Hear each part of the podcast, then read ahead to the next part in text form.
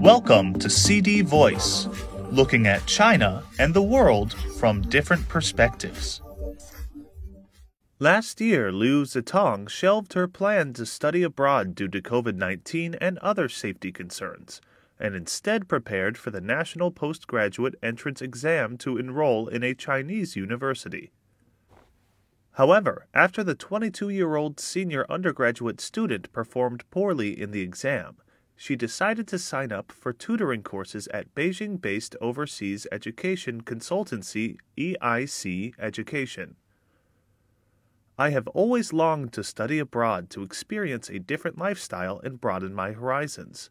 English was my preferred subject in school, so it is easy for me to pass the language threshold for overseas study, she said. Liu is looking at options in Singapore and Hong Kong because her parents are worried about her safety in other countries and regions where Chinese students have been discriminated against.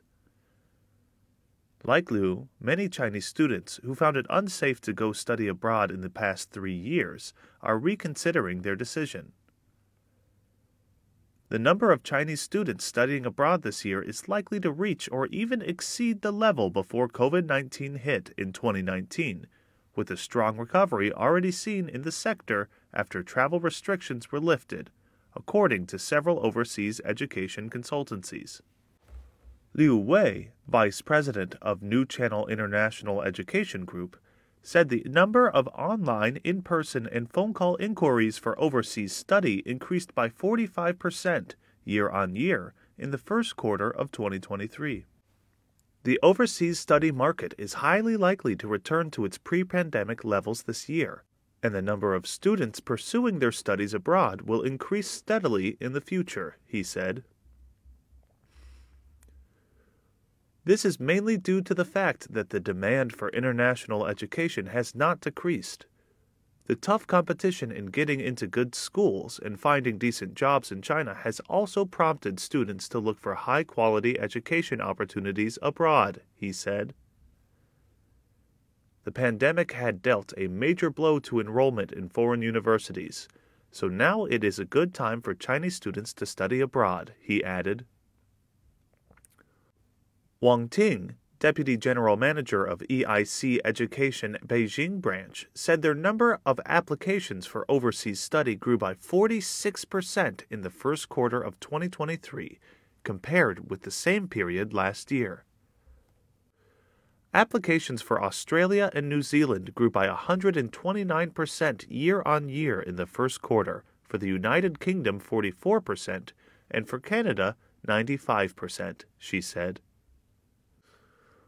While the United States is still the most popular overseas destination among Chinese students given the quality of its higher education, the growth rate is decreasing due to incidents of discrimination, visa restrictions, and safety concerns, Wang said.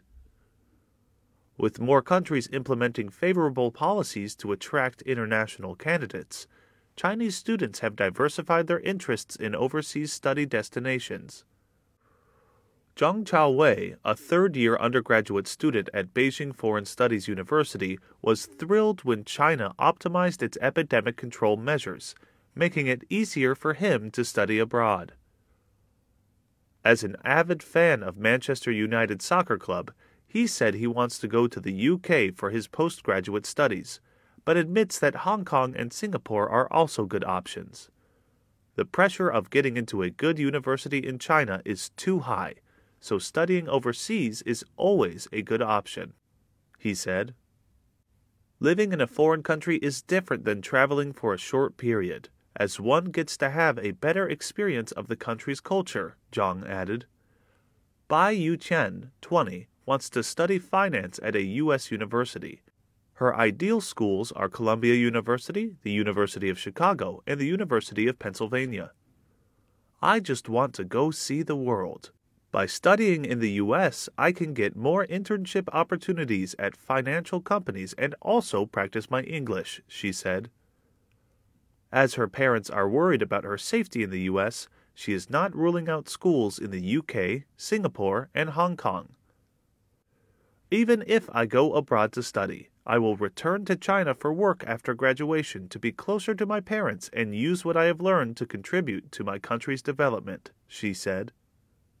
I am Ryan Usher. That's all for today. For more news and analysis, buy the paper. Until next time.